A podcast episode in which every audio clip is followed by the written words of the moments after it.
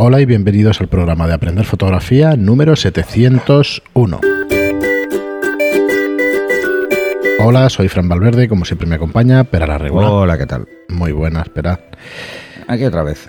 Pues sí, vamos a seguir con, con los programas que estábamos sobre objetivos y además vamos a tener en, en un par de programas, ¿no? El, el Sí. Modulation Transfer Function. Sí, vamos a hacer un. No, inglés. no sé si nos saldrá uno o dos programas, pero vamos a hacer un programa especial Para sobre las. Modulation Transfer Function, que son, cómo se leen, eh, las diferencias que hay en las Modulation Transfer Function antiguas para los objetivos anteriores al, creo que es año 2014 o 2018, no, no recuerdo bien, ya os lo diré. ¿Vale? Eh, porque hizo un cambio, por ejemplo, Canon, para mm, que cuadraran sus Modulation Transfer Function con la de otros fabricantes que no lo hacían eh, igual. Bueno, se simplificó. Entonces, como os vais a encontrar Modulation Transfer, transfer Functions de, de objetivos antiguos y objetivos modernos, que sepáis cuáles son las diferencias también para poder leer esa gráfica. ¿eh? La gráfica es sencilla de leer, pero requiere No, saber, tener claro tener cuáles son cada una de las líneas claro. y, y para qué Sí, sirve. yo recuerdo haberla estudiado en su día y no, no es que sea excesivamente complicada. No, es fácil. Es, saber exactamente lo que estás viendo. Lo que pasa es que, bueno, despista bastante, ¿no? Porque cuando veáis un- una curva, eh, ya os lo adelanto, lo primero que vais a ver es eh, dos ejes, ¿no? En uno que va de 0 a 1 y el otro que va de 0 a 24. Sí. ¿eh? Y esos Bueno, niveles. vale, y dices, bueno, pero esto, ¿Esto ¿cómo, cómo- cómo se calcula esto, no? Porque mi sensor no mide eso. Pues se calcula del centro a los extremos, ¿vale? Entonces, Bueno, ya lo. bueno, pues eso, eso os lo Es un explicaré. avance, pero ya lo explicamos en, dentro de un par de podcasts y como siempre recordaros, antes de entrar a hablar del objetivo de hoy, recordaros que tenéis nuestros cursos, que es la manera más fácil, más sencilla y más rápida de aprender fotografía. Los encontráis en aprenderfotografía.online o en estudiolightroom.es. Y bueno, espera, eh, sin más, hoy teníamos preparado el, el objetivo. El Canon 50 1.4. Correcto. Vale, este no es un, es un objetivo estándar, ¿eh? Es un objetivo que no es de la serie profesional, no es, una, no es de la serie L, aunque es un objetivo profesional. ¿eh? Mm, Estos son los del anillo dorado, ¿vale?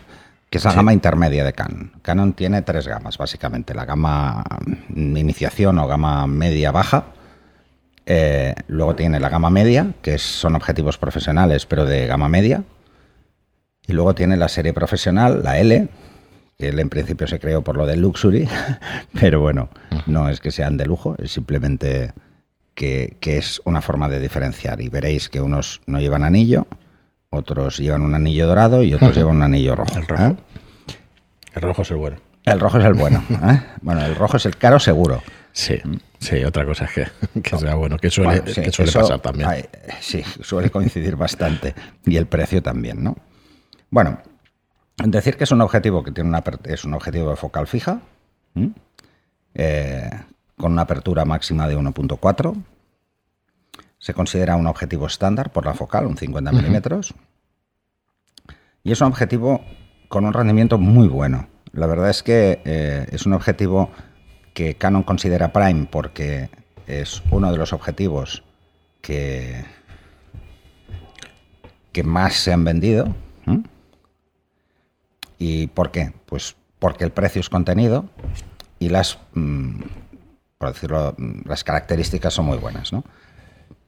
Este objetivo es, es para Canon. ¿eh? Recordar que siempre que hablemos de para qué está diseñado un objetivo, os cito al fabricante, porque es el fabricante el que mm, crea el objetivo en función del mercado que quiere cubrir. ¿eh? Esto es así, por eso veréis que hay diferentes objetivos con la misma focal, pero pensados para cosas diferentes. En este caso, mm, un 50 milímetros siempre se ha considerado, aparte de que es una, un ángulo de visión estándar, estándar quiere decir que es el que más se acerca a la visión del ojo humano. El que más se acerca, que no es exactamente igual, que el otro día leía en nuestro grupo de Telegram, de hecho, alguna pequeña discusión sobre el tema es y igual. eso. A ver, eh, nosotros tenemos una visión de 46 grados sin eh, zonas, a ver, mm, nítida, por decirlo de alguna forma, ¿vale? Claro. Y monocular, un solo ojo, ¿vale? Estos 46 grados equivalen aproximadamente a un 50 milímetros. ¿Pero esto qué quiere decir? nosotros vemos más de 46 grados, si te fijas. Pero es que la visión periférica es nula. Nosotros, la zona periférica. cosas, pero no. Sabemos que hay cosas, pero no somos capaces de centrar la atención sin desplazar el ojo. ¿Vale? Eso es lo que se considera eh, el ángulo de visión humana, el que no tiene visión periférica, porque nosotros en visión periférica, si os fijáis, tenemos igual 120 o 130 grados de visión. Con los dos ojos, que es una barbaridad. Y si os tapáis uno, pues más de 90 tenemos. Pero claro, mm, yo solo identifico las cosas en ese ángulo. Eh, más que nada que soy capaz de calcular sobre todo las distancias con precisión. ¿eh? Y es porque, bueno, mm, tenemos los ojos frontales y vemos hacia adelante. De momento, eso no ha cambiado mucho, ¿vale? Pero bueno, es, básicamente es una forma de catalogar también los objetivos. ¿eh? Los estándar, recordar que van de 35 a 60 milímetros aproximadamente. Eh, y para esto, bueno, hay variaciones. Hay quien considera un 35 angular y hay quien dice que es un estándar. O sea, esto mm, yo creo que, mm, que es como todo, ¿no? Eh, si no se establece una única norma, pues bueno, cada uno pues lo interpreta pues un poco a su manera, ¿no? En otros sitios veréis que va de 40 a 60, en otros a 65. Bueno, esto ya lo veréis. Vale, ¿para qué está diseñado ese objetivo según el fabricante? La verdad es que es quizá por el ángulo de visión, uno de los objetivos que se usan en más cosas. Se usa, por ejemplo, en paisaje. ¿Por qué? Porque los objetivos estándar no suelen tener deformación angular evidente. Entonces, en paisaje es un objetivo que se utiliza mucho precisamente para hacer panorámicas, porque nos es mucho más fácil encadenar varias fotografías y hacer una panorámica sin deformaciones y sin pérdidas importantes de la parte superior y la inferior cuando hacemos el recorte. O sea, se pueden casar con más facilidad. Y digo, no tiene normalmente deformaciones angulares visibles por el ángulo precisamente. ¿Eh? Este, este ángulo tan, tan, no tan amplio, sino más, más limitado, nos ofrece que esos recortes sean relativamente sencillos. ¿vale? Luego está la técnica del panorámica y otra serie de cosas que os pueden influir. Pero bueno, mm, así nos queda un poquito más claro. Luego se utiliza muchísimo en viaje. ¿eh? en reportaje general. ¿Por qué en viaje? Es un objetivo muy ligero, mm, tremendamente ligero, es un objetivo de carcasa eh, plástica, pero bueno, plástica dura, ¿eh? por decirlo de alguna forma. tiene una mínima protección contra humedad y polvo, mínima, eso tenéis que tenerlo muy claro no está pensado para que si empieza a llover nos quedemos con el objetivo puesto, mejor tapar o ponerle un protector, o sea, una bolsa de estas de protección. Incluso eh, Canon llega a decir que es un objetivo interesante para retrato.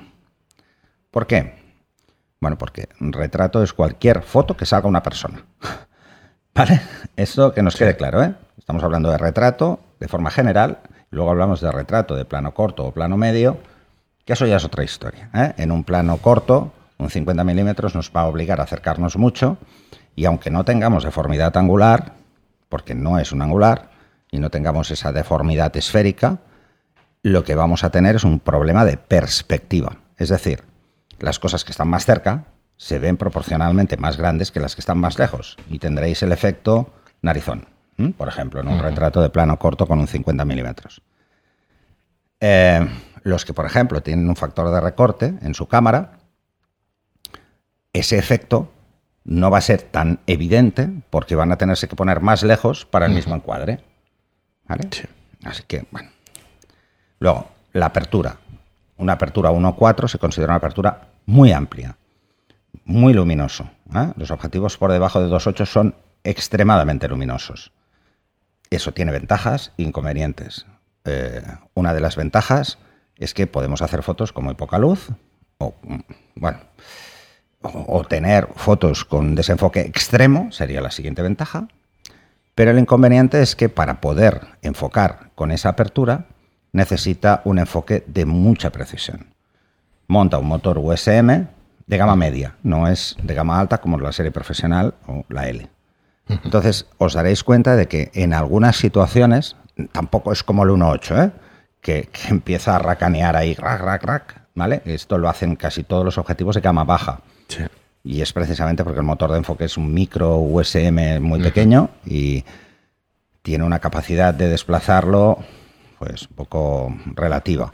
Luego que además el anillo de enfoque tiene además un, el anillo de enfoque es fijo, está asociado directamente al motor, no es libre. ¿eh? O sea, cuando tenemos el objetivo en AF, no podemos tocar el anillo de enfoque.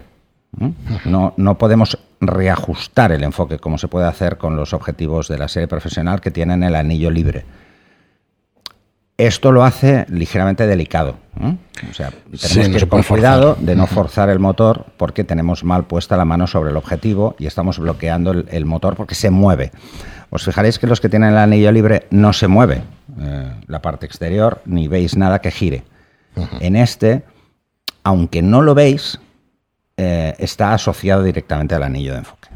¿Vale? Así que pues, hay que ir con un poco de cuidado. ¿eh? Tampoco pasa nada. yo ya os digo que no, no es algo extremo, pero sí que hay que tener en cuenta.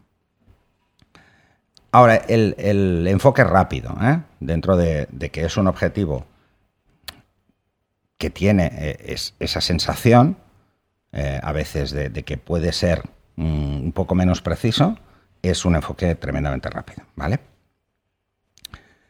¿Qué más? luego, bueno, el diafragma, como os decía, es, es tiene una apertura muy amplia y es de ocho hojas, lo que nos permite un desenfoque bastante fino. Es un desenfoque eh, que nos deja, pues, por ejemplo, lo que os había comentado más de una vez, los destellos de luz pues prácticamente circulares, es de ocho palas, es de ocho hojas, así que eh, es bastante. ¿eh? Por encima de siete hojas podéis considerar que, que, en el desenfoque se va a ver muy, muy circular. Cualquier punto de luz o cualquier reflejo se va a ver muy circular. ¿vale? Así que, un poco para resumir, vamos a ver un poco esas ventajas, ¿no? Se considera objetivo prime estándar, mm, por el ángulo, como os decía, para la fotografía de uso general. Y se considera prime, aunque no sea de la serie L, cosa que no es habitual, precisamente por el volumen de usuarios que lo tienen y porque es un objetivo que ha, subido, ha sufrido varias actualizaciones internas a lo largo del tiempo. ¿eh? pese a no evolucionar en versión. ¿eh? Eso tenéis que tenerlo en cuenta, ¿vale? Porque es un objetivo que lo veréis en la primera versión y probablemente no cambie. Es un objetivo que se han construido millones de unidades. Es muy compacto y ligero. Solo cogerlo y ya os daréis cuenta. Pesa muy poco, se puede guardar en cualquier sitio y además eh, la sensación de robustez está. ¿eh? Tenemos un motor de enfoque rápido, eh, tiene un revestimiento igual que la serie profesional, que es el Super Spectra, en la lente exterior, que lo que hace es reducir la luz parásita y el velo óptico, ¿vale? que son efectos que se producen sobre todo en grandes aperturas por ese tratamiento Super Spectra. Eh, el, diafragma de apertura de 8 hojas circular. Eso quiere decir que además las hojas no son rectas, sino que son ligeramente curvas, precisamente para que el efecto de desenfoque sea lo más limpio posible, que sea suave, el, el, bokeh este eh, bonito, por decirlo de alguna forma, y como os decía, pues es ligero, pesa 290 gramos. Luego, si nos vamos a revisar las Modulation Transfer Functions de este objetivo, os daréis cuenta de que en muchos aspectos está en la zona de la serie profesional, ¿eh? sobre todo cuando estamos hablando de contraste o resolución en la zona de 20. ¿eh? Bueno, esto lo explicaré, tranquilos.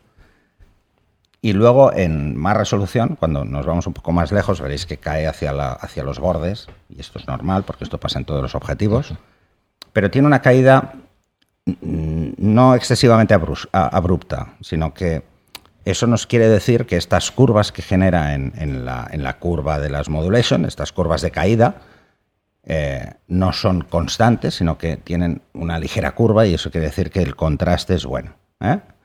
Esto mm, os lo explicaré mejor, pero bueno, así os podéis hacer una idea. Y eso es todo. Este objetivo, la verdad es que es muy recomendable. Insisto, si os lo queréis comprar y no lo habéis probado, pues la opción es el alquiler en Estudio Lightroom. Correcto. Eh, lo podéis alquilar, probarlo unos días. Yo creo que es lo mejor que podéis hacer con cualquier objetivo, es poderlo probar. Eh, en algunos objetivos, en algunas tiendas tenéis la, opción de try and buy, pero, pero raro. En objetivos de gama media es prácticamente imposible y en los de la serie profesional yo creo que esto no ha acabado de funcionar nunca del todo. Para otras cosas sí, pero mm. para esto no acaba de funcionar porque acabas comprándolo, y luego lo puedes devolver si no te gusta, pero claro, es que con las garantías y eso, es que no, no, tiene mucho sentido. No tiene mucho sentido. muy recomendable este Muy recomendable que lo probéis, que lo probéis porque está sobre los entre 350 y 450 euros, lo vais a encontrar más o menos. Em, yo me lo compré hace muchísimos años y estaba sobre los 500 al cambio.